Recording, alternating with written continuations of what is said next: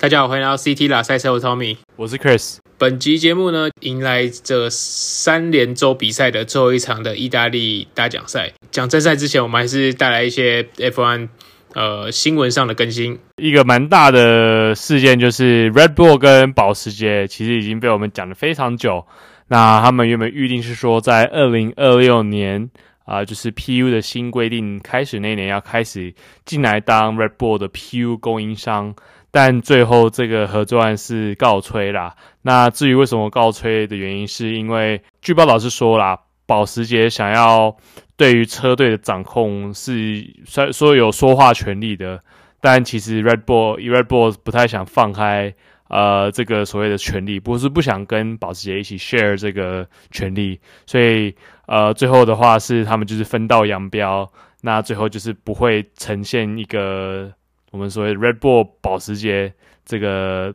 车队名啊，不过我觉得 Red Bull 还还行啊，因为他们现在算是说还是贴上呃 RBPT 他们自己的标签的 APU，但 Honda 还是给他们技术支援。那到二零二五年才算是有时间。那据说。呃，他们一个完全自制的 PU 在前几个礼拜第一次有点火点火成功，这个对他们也我觉得还算有时间啊，所以我觉得伤害可能没有到那么大，但就是一个错过一个跟一个很有名的消费者还算知道的跑车品牌呃合作的机会啦。那下一个新闻就是其实也是赛前很很大的一个新闻啊，因为就是英国女王过世的消息嘛。对，那因为其实很多车队呃 F1 车队其实也是。就他们总部都在英国的，就英国的车队，所以很多呃这些车队赛前也做了一些呃向女王致敬然后致哀的一个仪式。对，那其实女我们说女王跟 F1 到底它有什么什么曾曾经有什么关联呢？那其实一个比较可能大家比较知道，就是我们的 Lewis Hamilton，他其实也被封在大英帝国被封爵位。那除了他之外，有另外有三位，总共四位。有被伊丽莎白二世女王就是封爵位，那从头到尾就是 Sterling Moss、Sir Sterling Moss、Sir Jack Brabham、Sir Jackie Stewart，然后就是我们说到的 Lewis Hamilton。那另外一个女王跟 F1 有关联是，据说她是有参与在一九五零年第一场 F1 的世界锦标赛在英式赛道的比赛。那除了这个之外，我觉得就是刚刚 Tommy 讲到，其实那个。很多车队都是以英国为背，说是甚至你可以说 F1 这个运动就是英国，是英国开始开启的这个运动，所以很多车队不管像比如说我们看 George Russell 跟 Lewis Hamilton 这个全英国车手的车的宾士车队，或是整 Williams 这也是算是英国车队，McLaren 也是英国车队，宾士即使说是德国厂牌，但它的 base 也都是在英国，就算是有对这个当七十年的女王的这个伊丽莎白二世致敬这样子。那接下来新闻就是我们再来更新一下目前的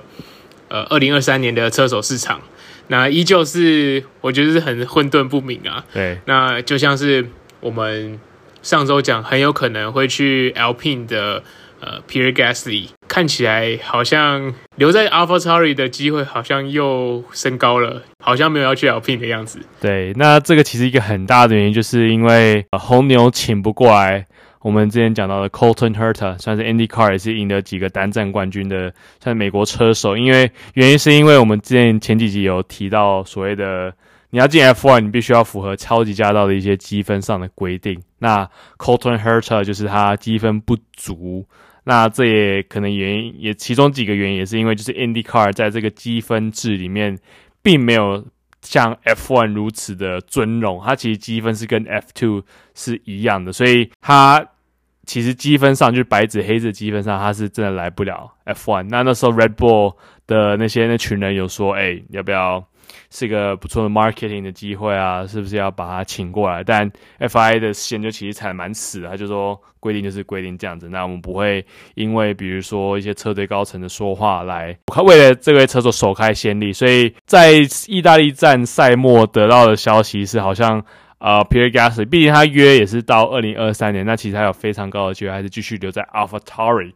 对，所以其实呃，这个就可以其实带到下一个车队我们要谈的位置，其实就是 Alpine。呃，原本 Fernando Alonso 或是原本 Oscar Piastri 要填补进去的位置。我觉得先讲他们现在 Alpine 可能的顺位人选好了。那我想第一个提到的是 Mick。就跟前面节目讲的一样，Mick 他现在已经脱离，算是脱离了法拉利的车手学院，那代表他不一定要待在法拉利旗，就是跟法拉利合作的车队了。那所以高几率他明年是会离开 Haas。我可以先，我觉得先讲 Haas 的人选好了。那因为 Mick 离开以后，他们现在在车手空缺，我觉得目前的话是 Kevin Magnussen 应该是蛮有机会会留在 Haas 的。接下来的位置上。的可能人选就是目前来听听到的说是我们的意大利耶稣 Giovinazzi 跟 Nico Hulkenberg。对，那我觉得因为 Giovinazzi 的关系，是因为他也算是呃法拉利育成学院底下或是法拉利的底下的的车手啊，所以他们当然还是会想为他找一个在 F1 开车的机会。其实 Hockenberg 这个。消息我是比较压抑的啦，因为他其实也是这几年算是蛮沉浮在各车队的备用车手呢，就是一个最佳牺牲打。而且那个 Hockenberg 其实他，你说他是最佳最佳的替补替补选手，那其实你去隐约看到他都是在宾士体系的车队里面徘徊啊，所以呃，我其实跟他们一样蛮意外，因为就是对，毕竟是一个法拉利呃体系的车队，那。因为就就是因为他是法拉利体系的车队，我觉得他们还是希望可以把他们自己的人放进去。那或许这也是可能法拉利跟 Haas 签的约，就是至少要我们的人一个人在位置。因为 Kevin Magnussen 就不是，所以可能就是会有 Giovinazzi，他其实是在这一场的 FP One 有开 Haas 的车子，就是希望他可以有一个位置是他。那不过我们就可以先回到 Alpine 啊，就是出从 Haas 出走的 Mick。其实，在这个 Pierre Gasly 可能高机会不会去 Alpine 之下，他其实目前算是呼声最高的最佳候选人。那其他的这个位置的候选人也有可能是周冠宇，他我觉得他其实今年在 Alfa Romeo 算是开的不错啦。嗯，那他他可能去那边会有更更稳固的一个合约内容，或是他之后的发展吧。因为因为他他也是跟像 Alpine 或是 Renault 是有渊源的，因为他毕竟他。长期以来都是属于在在去 Alfa Romeo 之前都是那个 Renault 的车手学院的，所以其实他算是跟 Alpine 有车有车队上车队上是有渊源，就是同一个体系出来的。对对对，所以呃，他其实有被说，哎，可不可以被回锅一下？那我另外一位候选人其实可以接着另外一个车队 Williams，还有就是这个比赛呃来做个呼应，就是 Nick de Vries，呃，就是我们的 Formula E。电动车世界锦标赛的冠军，再来是 F2 的冠军。他因为在这场呃替补了 Alex Albon，因为 Alex Albon 的阑尾也动了呃一个手术，那就是在 FP3 跟 Qualifying 排位赛还有正赛替补了呃 Alex Albon。那他这场表现非常好，那也是因为这样子，所以让他在 Alpine 的这个位置上也有被提名说或许去去带这个位置。那就是回到。Williams 这个空位，因为据说 Latifi 是几乎是要要几乎是要被放掉了啦，那就是 Nick de Vries 他是呃宾士 Williams 的储备车手，所以他其实目前呼声最高。那另外就是 Mick 啦。至于我们最爱的 Daniel，其实现在就是好像都没有有消息说他可能有下一支车队的机会，也说不定其实他已经有找到一个席位了，只是。都还没有任何消息出来，那我们我是希望是这样啦。那如果是当个计划通的话，就是现在去当宾士储备车手，然后 Lewis 计划通的退休之后，Ricciardo 就可以升上当宾士车手。那希望是如此啦。这，虽然我觉得几率还是偏低啊，但是别说不可能。对啊，你看 Alex Albon 会得阑尾炎的机会也没有很也蛮低的，但他就是得阑尾炎的。好啊，我觉得可以接下来就开始讲正赛的部分了。那其实这场在意大利的话，我们刚刚提到，其实这个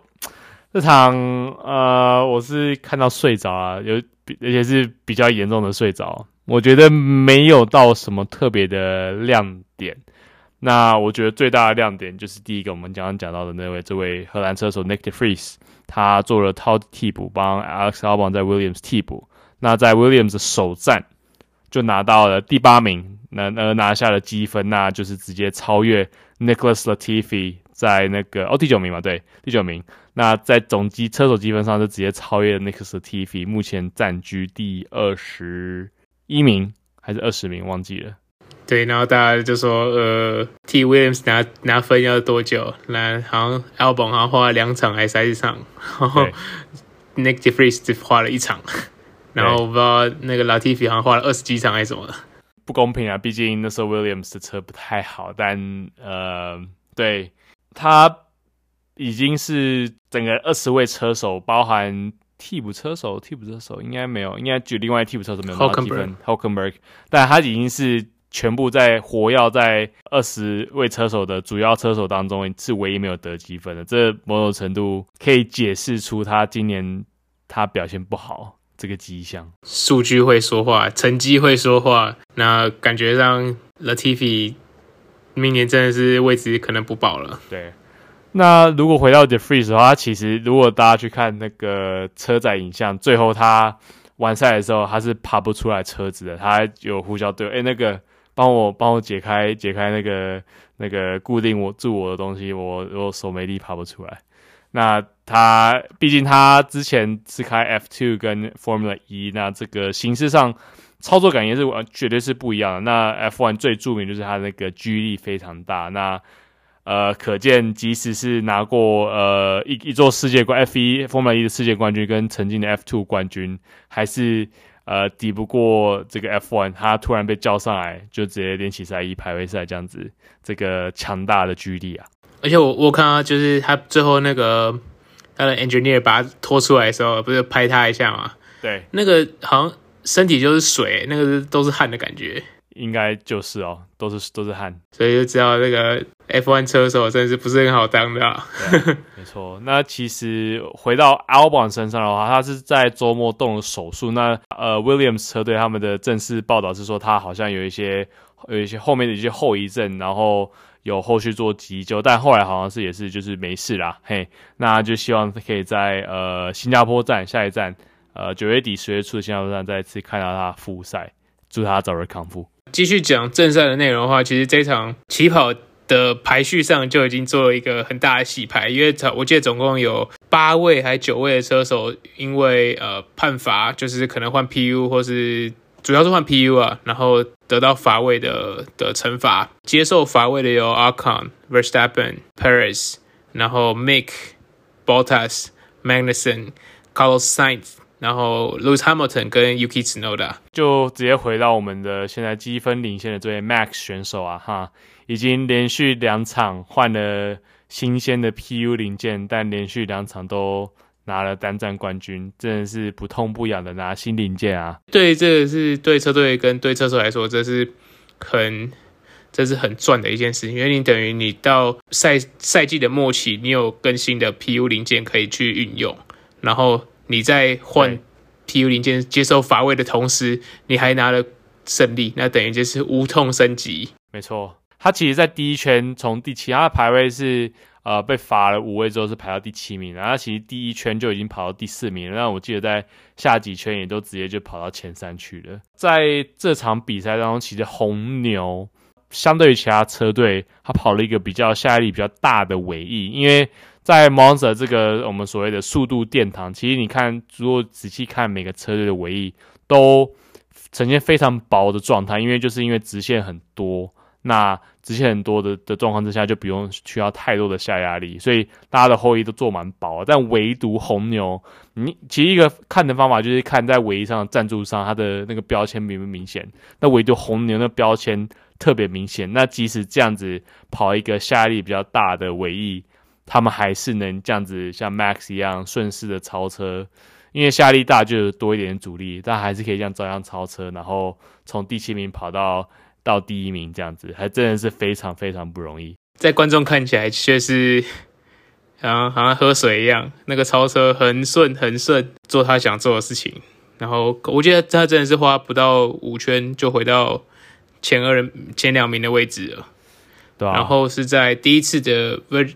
Virtual Safety Car，然后在 Leclerc 进站换轮胎的同时的时候，然后他就是获得了领先。对，呃，回到我们刚刚红牛这台车其实非常有效率。那其实 Verstappen 把这个红胎拉到最最最久，那次名的话就是 George Russell，他跑了二十三圈，那 Verstappen 其实是跑了二十五圈，那相对于 Leclerc，他红胎只跑了十二圈，那他就是在那个 Virtual Safety Car 进去，所以他其实非常早的时机换了黄胎，因为以 Monza 的策略来说是单停，但在 One Stop 的策略，那原本是预测说那个红胎可以用到第十八圈，所以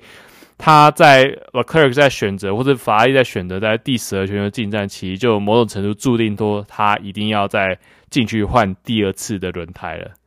那这也让 Verstappen 得以在在赛道上拿到第一名这个位置。法拉利他如果注定是要做一个二停的策略，其实我觉得。现在是事后诸葛，但感觉上他其实可以拼个一停。如果他进再换个白白胎，说不定后面的结果又会不一样。虽然说后面最后还是出现引发了一次 safety car，但是那个 safety car 也是直接把比赛带向了结束。对，那其实我觉得可以就直接来聊那个 safety car 呃的这个事情啊，那就是嘿，又是一个舞蹈，这个的这个。是巧合啊，我也不知道。但继上一场再次有一个二零二一阿布达比 Deja Vu，在好像第四十七圈还是四十八圈的时候，Daniel Ricardo 就突然就是 PU 问题，然后停下了车子。那这时候 Safety Car 出来，然后就最后大家以为会重新可能动态起跑，可能再比个一一到两圈，但。结果不是，就是最后的结果就是 Safety Car 把比赛直接带完。那其实就跟去年最后的封关在阿布达比一样，大家想说为什么？为什么今年可以这样子把用 Safety Car 把比赛带完，然后去年却引发了就是套圈解套圈，然后最后比赛比了一圈的这个问题。那我们如果看这个前三大车队的这个 Team Principal 的说法，当然就是各说各话啦。那各说各的好话，那那个我们的 Total Wolf 当然就觉得说哇，终于就很讽刺的说啊，终于是照规定来了，嘿。那我们的红牛跟法拉利，但法拉利就会觉得说啊，为什么没有恢复 Racing？不然其实比赛起来，Leclerc 是有机会拿单战胜利的。那红牛的话，可能是已经拿到单战胜利了吧，所以他其实想想讲讲什么都无所谓。那他当然就是跟着他在二零二一阿布达比的立场跟。就跟着法拉利讲说，哎，对啊，我觉得也可以，呃，继续跑。那当然就最后是以呃 safety car 完赛，那就是确定就是 Max 拿了第一名，这个意大利在 Monza 的单站冠军。你觉得就算继续跑，Leclerc 有机会赢过 Max 吗？我觉得，我觉得是有机会。我觉得五圈还算够，而且。呃，虽然说 Verstappen 是换换上全新的红胎啊，但我觉得这样子的话，Leclerc 或许在第一弯就是要快点完成这个超车机会，然后就是防守、防守、防守。所以我觉得不是没有机会。我觉得其实在这个礼拜，我觉得法拉利算是没有做错任何事情。我觉得他没有像比如说前几场搞出一些乌龙啊，但即使是这样的正常发挥。红牛还是更胜一筹，拿下单站冠军。所以你说 Leclerc 如果 Safety Car 有继续就有进进去，然后让比赛恢复正常的话，或许我觉得有机会 Leclerc 可以赢。但 Verstappen 跟红牛这个组合实在是太猛了，完全追不上。我持相反意见，我觉得 Leclerc 不可能会赢，因为你要想，你刚你刚刚是讲说他可能还剩五圈的比赛，但我觉得不会剩到五圈，大概顶多就剩两圈或三圈。对，那。Max 换上一套全新的红胎，那 Leclerc 是用可能跑过两三圈的红胎，其实这个就已经有差距了。然后加上呃红牛在直线上的速度真的是，我觉得法力不可能超，就是真的是如同你讲，如果 Leclerc 在结束 Safety Car 结束的那一刻的那一个第一个弯去做进攻，有机会。但是如果他后面，我觉得也是不可能会追到 Max 的。加上我觉得 Safety Car 其实是救了 Leclerc，在 Safety Car 之前，其实 Max 已经领先 Leclerc 二十几秒了。这个就算 Leclerc 一圈追追一秒，他都不可能追得上 Max，把这个距离拉近。对啊，毕竟而且毕竟红牛，毕竟红牛那个直线也是够强啊，所以嗯。或许或许你是对的，对，因为对这这这个赛，我刚刚一想说，是不是这个这个赛道适合法拉利，而不是应该是适合红牛，因为直线太多了。这也算是不同的策略跟最后比赛的状况底下会做出的最后的结果。那感觉上就是法拉利可能在第一个 Virtual Safety Car 就赌错了，他赌说 Max 可能会跟跟进换胎，但他赌错了，然后 Virtual Safety Car 很早就结束了，那等于说他没有拿到一个 Free Stop 的机会，所以这都是一个结果论，他们就是赌错了。不过，呃，我觉得我我相信法拉利应该也看到说啊，如果我们就只是战术上被红牛牵着鼻子走。我们也拿不出什么优势来，所以我们就不如玩一些变化好，就我们进再换，然后看会有什么事情发生。毕竟那个 Monza 这个赛道蛮挤的，所以不是没有机会发生 Safety Car，那就是在错的时间跑出了 Safety Car，所以他们其实已经进站换胎，然后其实优势已经也是没了这样子。然后最后一个 Safety Car，其实我觉得法拉利不止掉了一个位置，它其实掉了两个。他最后其实他们有机会是法拉利有机会是第第二名跟第三名一起完赛的。嗯，那因为最后一次的 Safety Car，他最后把呃 Carlos Sainz 也扣进去换轮胎，然后最后刚好就是被 George Russell 给超过。嗯，所以最后是 George Russell 拿了第二名，不对，George Russell 拿第三，拿到最后一个 Podium 的席位。对，然后 Carlos Sainz 拿第四。对啊，你这样讲，我看他们换胎的胎的使用或许是有机会的，因为我们虽然我们刚刚说红胎预测是可以起跑后有十八圈，那 Science 第在第三十圈进换红胎剩二十三圈，那因为在赛末其实你车子比较轻，因为油油耗已经用掉了一半左右，那或许拼一下，Carlos Sainz 可以上奖台，然后法拉就因此拿了 Double Podium，但就是事与愿违。刚讲那个 Monza 的那个。赛道很窄嘛，其实我觉得这场比赛，呃，Dan Monza 的冠军得主，他其实，在前半场比赛，我觉得他是有善用他，好像跟这个赛道特别有缘。他其实的占据这第四名位置，占据了很长一段时间。这一场就是我们看到 Ricardo Train，呃，其中一个很大的原因，就是因为其实在在 Moser，因为大家都跑一个非常非常低下压力的一个 setup，所以。呃，你在跟车，其实对于我们说所谓的 slipstream，slipstream 对于超车的优势没有到很大，因为大家都跑一个非常低下压力的 setup，然后又尤其是 DRS 那个孔洞又没那么大，所以会造成形成这个很长的 Ricardo train 的一个很大的原因。但不过在这个之余，他其实也是防守上做的蛮好的，甚至呃，Pierre Gasly 说他可能在噩梦之后会梦到 Ricardo 的尾翼，实在是太可怕了。对啊，不过他也在排位上也被有掉了一些，然后没有能够完赛。话就其实好像就可以讲到一个小小蛮有趣的一个记录，就是每个 Monza 的魔咒，就是在后的隔年都会 DNF。好像从一九年的 Leclerc 以后，嗯，就 Charles Leclerc 他在一九年在 Monza 得冠，